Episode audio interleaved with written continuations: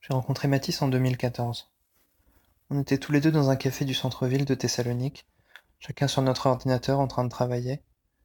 Je sais plus trop comment on en est venu à se parler, je crois que l'un de nous deux avait besoin d'un truc et on s'est rendu compte qu'on parlait français. Je savais pas trop pourquoi j'étais à Thessalonique, je voulais régler des trucs familiaux qui me trottaient dans la tête depuis quelques années. Famille vient de cette ville, mais ne reste rien du tout qui nous relierait à la Grèce d'aucune façon. Alors je voulais aller voir par moi-même et étant donné que personne n'y avait mis les pieds depuis 1920, euh, j'ai vraiment l'impression de, découvrir quelque chose, d'être en terre inconnue.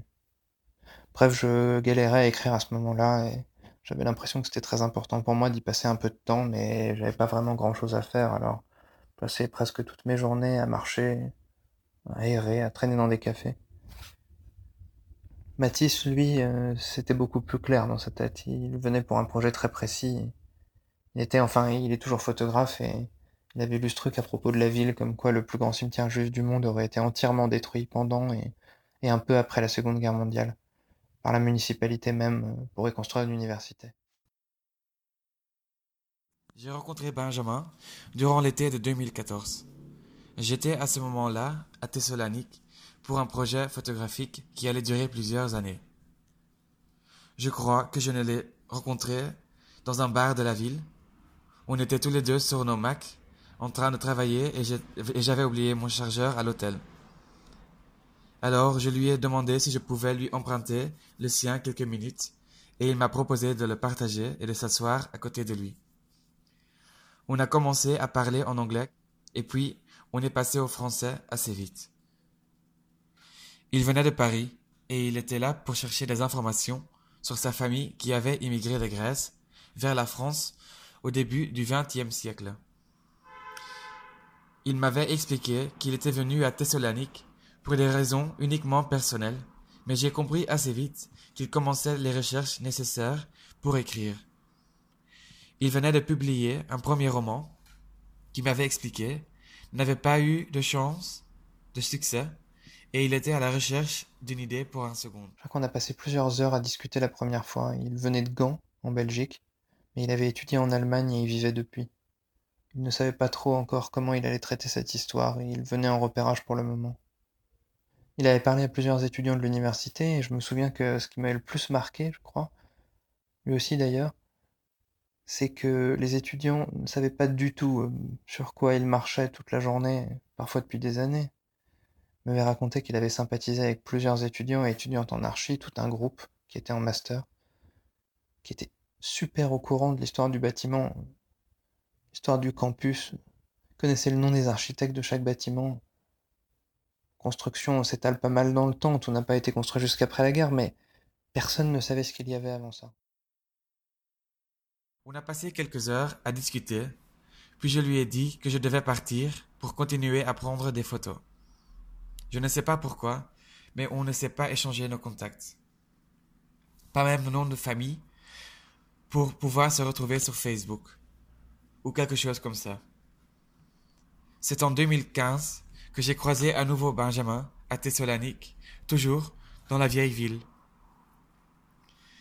Il était de dos, mais je l'ai reconnu tout de suite.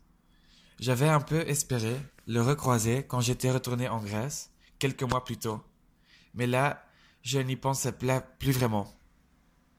J'ai couru pour le rattraper et on a discuté quelques minutes, assis sur un banc, installé devant un très beau panorama de la ville.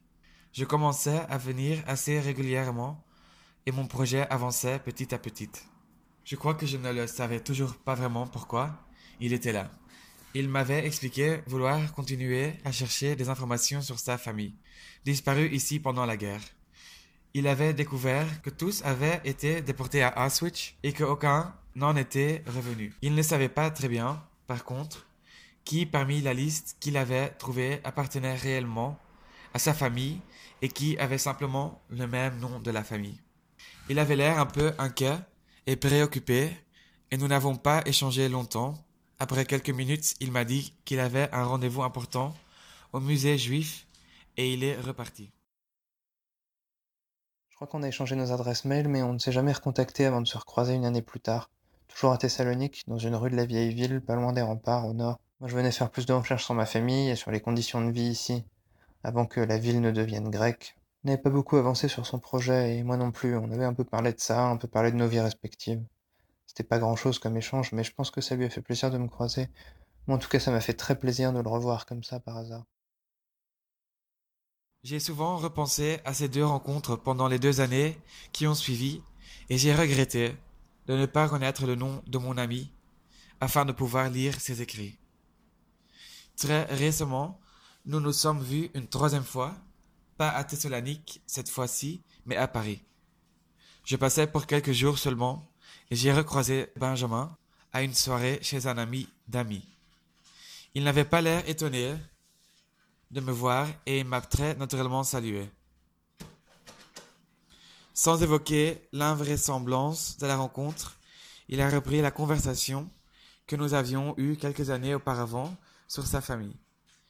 Il était très exalté, probablement un peu ivre, et il m'a longuement décrit le roman qu'il avait terminé la veille.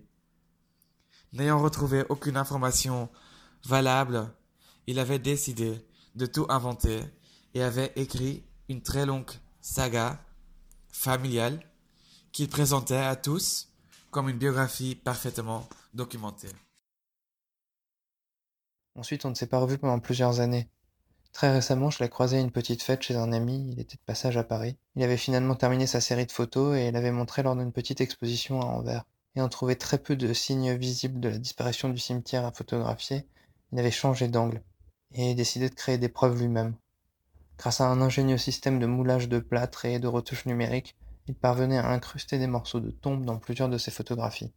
L'imagination du spectateur, selon lui, faisait le reste. Il ne pensait pas nécessaire d'expliquer en détail son travail. En le quittant, je lui avais fait promettre de m'envoyer un catalogue d'exposition afin de lui donner mes impressions.